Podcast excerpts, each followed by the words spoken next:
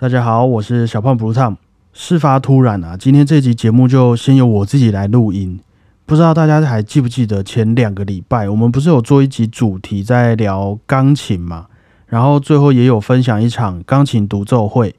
那就在独奏会的当天呢，桃园这边下了一场大雨。那当时我也准备要开车出发去国家音乐厅听那一场钢琴独奏会。就在我出发后的第二个红绿灯，我停车在等红灯的时候，后面就有一台车直接的砰的撞了上来。那我自己是觉得我蛮冷静的啦，因为有些人在等红灯的时候是会拉手刹车的，可是我比较习惯我自己的脚一直踩着刹车，我是会一直踩着等红灯的。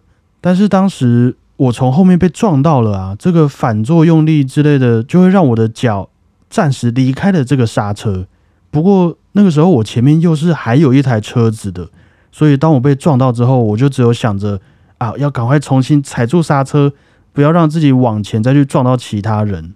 停下来之后，就先确定车上的人都没有事情，然后我就下车去看那台撞上来的驾驶有没有事。结果从副驾驶就下来了一位爸爸，他就很紧张的跟我道歉说：“哎呦，对不起，对不起，我这小孩刚考到驾照啦，啊，不小心把刹车踩成油门了。”然后那位爸爸就先让我去报警，他也要打电话通知家人这样子。结果就打一一零嘛，警察知道我出车祸之后，就问我需不需要也叫救护车。那我想说，哦，那我问一下那位撞到我的小朋友，他需不需要叫救护车？毕竟他是真的砰的撞了上来，这个油门应该是踩很大力呀，怕会不会头晕、脚扭到之类的。然后我就用手示意那位坐在驾驶座的小朋友，哎，把车窗摇下来，我要问你问题。结果他不知道是太紧张还是忘记窗户怎么按，就直接把车门打开一个小缝缝来跟我讲话了。后来还好，大家都人没事啦，就是我车子的屁股。凹了一大块，那我现在的后车厢也是处于一个开着的状态，尤其是在那个停车场的那种上坡，有没有？我的后车厢就会显示说已经打开了，所以我也没有办法开车去听音乐会。然后那一天又下大雨，警察也看着行车记录器觉得很有趣，于是就让我这几天的行程变得有一点混乱了。那当然，这车祸都出了，也感谢我的老天，我的小天使。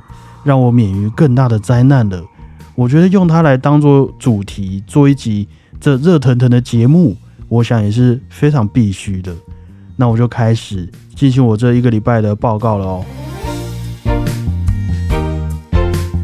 砰的撞了上来，不知道大家有没有出车祸的经验呐？当然是最好不要有。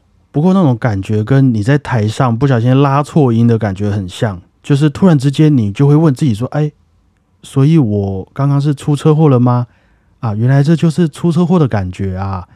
那你如果没受伤的话，还好可以平静一下自己的心情。但有摔倒受伤的话，可能又会更紧张了一些。像我大概上个月吧，就在一个巷口遇到了一个骑机车骑很快，结果撞到对向汽车的后照镜，然后连车带人飞出去的一个车祸。那当时我也赶紧问他那个飞出去的机车骑士，哎，有没有怎么样啊？叫他看看说先能不能不要动，或是先坐着休息，等到救护车来。因为我看他也是身上很多擦伤，但是也不知道身体里面的状况是如何。结果他就一直站着，手一直发抖，走来走去。后来我大概跟他讲话讲了五分钟吧，他也没有说话，他才就自己慢慢坐下来休息。虽然有这样子的经验。是不算什么好故事啦。不过，也许在台湾，我们每个用路人到了路上，也应该都要做好类似的心理准备。就连在国外，大家可能会觉得欧洲、美洲他们的路很大，对行人很友善。但就连我们的音乐家们哦，据说也是出过几次车祸的。和各位分享一些这个小道消息：我们的乐圣啊，贝多芬，据说在一篇报纸上的新闻有记录到说。在他五十岁左右的时候，有被一辆马车给尬了过去。诶，这应该要怎么讲？开过去吗？就是被马车给撸过去了啦。然后贝多芬就受伤，上新闻、上报纸这样子。啊，有人说他是就单纯被路过去，也有人说他是没听到马车的声音，所以被撞到受伤而已。哦，我觉得也是，大家尽量不要在路上戴着耳机听音乐啦，尽量让自己保持在一个听得见路况的状态底下。所以像是贝多芬这样子听力不好的长辈，其实在马路上应该也是很危险的，尤其现在狗狗肉电动车又变多了嘛，那有时候走在路上听到。然后一台狗狗肉就从你身边这样切过去了，你根本就听不到它。更何况说，如果你今天戴耳机或是听力不好，这个风险我想又是更大了一些。另外一位是我们意大利的作曲家普契尼，创作《杜兰朵公主》和《蝴蝶夫人》的那一位作曲家，他其实本身也对汽车是很有兴趣啊。当时一九零零年左右，这汽车对他们来说是一个很潮的东西。所以到了他四十岁以后，钱赚的比较多了，就巴不得有新车就买，像我们现在换手机那个样子。有新车一推出，他就去试开去换车。那在这过程中，就也拿了几张这个超速的罚单啦。不过也依然没有减少他的一个热情。但是就在有一次啊，普契尼他们一家一起出去吃完晚饭，开车回来的路上，不确定是普契尼自己。开的还是司机开的车，但是就也一不小心，疑似哈这个车速过快，然后就翻车了。当时的车子，我可能叙述的没有那么专业啦，不过我记得很像是那种敞篷的马车，那种轮子大大的，车顶只能拉开来稍微挡雨的那一种车。所以这样子的一种车翻车，其实就也是蛮严重的啦。那好在普契尼的家人小孩是没什么事。不过他自己的右腿部分，据说是严重的骨折了。那治疗了好几个月，走路也还是会一拐一拐的。但是也好在啊，后续都没有什么生命危险，也很幸运的让他在这段期间完成了《蝴蝶夫人》这部作品。他自己也是有记录自己的一个疗伤心得啊，因为他是脚受伤嘛，所以几乎可以说是一直只能待在自己的房间。那普契尼就也很沮丧的说。医生跟我说，顺利的话，还是得要两三个月的时间。我真希望自己现在就可以走到钢琴前面，也踏到地上。现在的我真的很沮丧，我试图振作起来，但我还是无法让自己能够平静。其他的像是孟德尔颂这位作曲家，据说也是曾经因为车祸让他腿上的一块肉被刮掉，然后还有拉威尔。有一次也是搭计程车的时候撞到头，好像也是撞的不小力，所以应该不难感觉得出来，自从我们人类有了车子之后，这种意外啊，或是我们说的三宝吧，确实也是不分国籍的，就连好像就连骑个马、驾个马车也会去撞到人。那我觉得在这个行车密度相对比较高的台湾。先不说有哪些事情是我们可以尽量避免，但是还没做到的，但在一些地狭人稠的街上，也等于我们每天会遇到三宝的几率就也相对的大。那大家在开车、骑车、走路的时候，就得做好负责任何风险的准备。那我想也是大家有了这些对于意外的担忧吧。你看，像是很多事故，也都是人家好好的在那里，天外就飞来了一辆车啊。啊，我也没有想到说，就在那一天，会有一位刚考上驾照的弟弟，开着一台很硬的这个 Range Rover，就这样 A 上来啊啊！所以就在这特定的情况底下，说真的，保险这种东西还是有它可以发挥的地方的。像这次出车祸的状况，坦白说，也是因为我们双方都有保了保险，就让我觉得说是在各种选择上都也安心许多。看是我要先修车呢，还是先等对方流程跑完呢？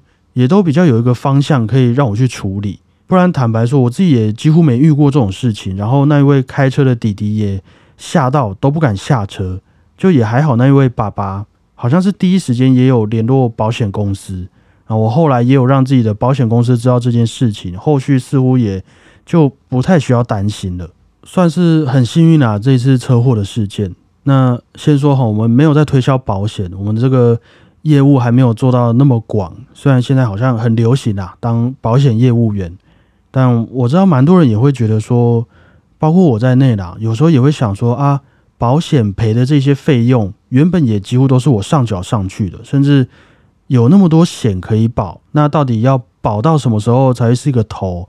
我是不是拿去放股票、放债券，或者是定存也好，都来的比较划算呢？这我不是专家啦，不敢乱说，只是在我的一个经验里面，尤其是像我们这种译文产业的人，有时候拥有一些合适的保险，感觉不会是一件坏事。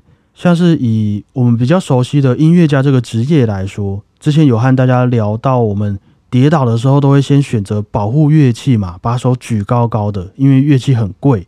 但说到底，如果我们的身体出了一点问题，受伤了，你也还是没有办法去演奏乐器的。那当你今天因为一些意外而无法演奏、无法表演，也许你就可能要支付那个相对应的赔偿给你已经签约的这个音乐会，或是你也得支付一些已经付出的音乐会的人事费用。那还更不用说你自己的生活费。先不论说你到底有多少钱呐，但这个时候如果能有个对应的保险，其实我会觉得对我们这种人来说是会更有安全感一些的。那今天就要和大家来介绍一个呢，没有啦，我开玩笑的，可以分享几个真的是我自己遇过的事件给大家。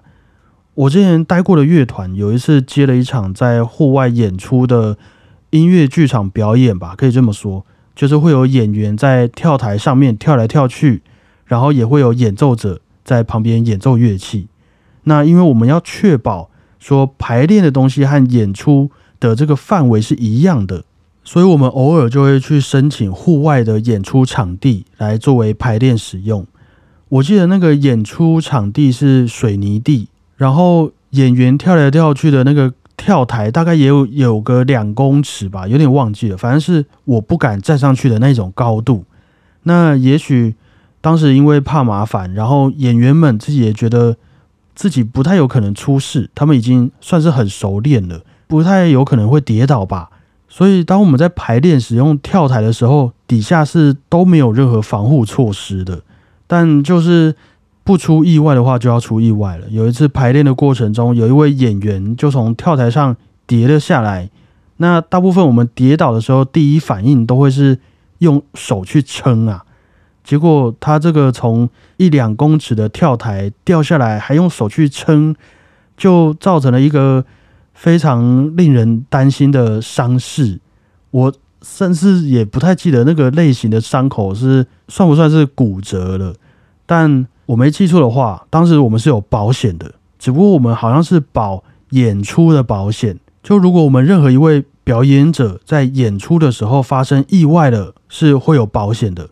可是没有人想到这个意外是在排练的时候发生了，印象中是这个样子的啦。而且当时还是演出的前一个月，那所有人，包括当时的管方，都在为了那一位演员的医疗费、生活费，还有包括我们自己还在燃烧的排练费用，是操了非常多的心。那我想这个时候演出加排练的保险，或许就是能够让我们好好的。专注在作品上的一种合适的保险的，那即便如此呢，我还有另外一个故事。有一次也是和一个乐团出国去演出，那因为当时飞的地方需要经过一次在香港的转机，算是长途的飞行，所以很多的乐器像长笛啊、小号这些都是尽量能带上飞机的，我们就带上飞机。如果是必须要托运的，好比说长号啊太长了，低音号太大支了。那我们就会去找相对应能够被拿去托运的硬的的乐器盒，然后也在外面包好多圈的这个泡棉，乐器里面再塞一些可以防震的那种布料，才拿去托运。这样子，说实在，自己的乐器被拿去托运，应该大家可以体会，这是一件非常令人紧张的事情。毕竟我们是连跌倒都会举着双手先保护乐器的，更何况是让乐器。离开我们的视线，还要被拿去托运。那到了国外的时候，去程大家也很紧张，因为第一次嘛，就在那边等行李。还好，所有人的乐器都没有事情，甚至外面的那些泡棉啊，也没有太多的破损，所以也是让我们放了不少心，就可以顺利的演出。想说我们这样子的加固，应该是能够承受这些托运的。但不出意外的话就要出意外了。就在回程的时候呢，大家回到台湾等托运行李的时候，我有一位学长，他的长号很明显，他的盒子就已经有很奇怪的形状了，因为它是木头做的盒子，所以形状稍微被破坏是很明显的。那他也很紧张的打开看，结果他的乐器啊，它的喇叭口就像是大家应该都有拿过路边的那一种广告传单嘛，就是那种广告传单的材质，然后你拿在手上，抓着它，握紧你的拳头，再放开，那广告传单就会有折痕，会皱掉、烂掉。啊，我学长的长号的喇叭口，当时就是变成那一种皱掉、烂掉的形状。我记得他当下是直接坐在地上哭了啦。那先不说它坏掉的部位，可能价值是六万以上，而且在他找到合适的乐器以前，他也没有乐器可以吹，更不会说有乐器可以像他原本的那一支乐器一会有一样的共鸣、一样的声音和他自己可以适应的这个演奏方式。当然，意外发生了，我们也没有要责怪谁，没有要抱怨，只是后来我记得。他在航空公司那边得到的费用，航空公司好像有一些对于行李破损的这个保险费吧，就是可以补贴给乘客的，好像有，但不多。我那位学长乐器整个烂掉，好像也只拿到了应该不到三万块啊，剩下的就是得自己想办法。所以如果那位学长当时在搭飞机之前是有获得这个乐器保险的话，那或许他要担心的部分就不会到那么多，也不会压力那么大。至少我们说在一些有形的啦，可以评估价值的东西上，我们是能够受到一定的保护，不用操那么多的心。那也才可以把这个心思放在那一些不能衡量价值的事情上面，因为这些东西才是最贵的嘛。就也让我学到了不少事情啊，这些故事。当然，这可能听完还是会觉得说是我们自己当时年少无知，不知道安全的重要，不知道托运行李的风险啊。可能有些人会觉得你没有好好理财啊，导致你这个户头里面的钱不够多，让自己来处理这些事情。但啊，为什么会需要保险？也是因为有意外嘛，有风险。那什么是意外？意外就是我哪知道啊的那一些事情啊。没有人知道为什么去程的行李很安全，而回来的时候就烂掉了。而我也不知道说，我和前车保持了安全距离，慢慢停下来等红灯，结果撞上来的是后面的车，或是说我们今天驾着一辆马车好了，咯咯咯咯咯，哎，前面的阿贝走开呀，走开呀，砰！结果那一位阿贝是听不到的贝多芬，于是这些事情就会变成意外，那就产生了那一些。你不知道会不会用到的保险，我后来才知道说，如果你今天开音乐会啊，有人在你音乐会上面受伤了，譬如说他就踢到你的电线，然后跌倒了，哎呦，你可能就要负责他的医疗费，或者是说你今天原本要演出，结果主办单位突然跟你说取消了，那你这一趟准备演出的经费，你的损失这些东西不一定主办单位会全数赔偿给你，又或者是说。这很常发生的一件事情。如果哪一天你的乐器被人家偷走了，你的身材工具被偷走了，怎么办？你连这个小偷都找不到。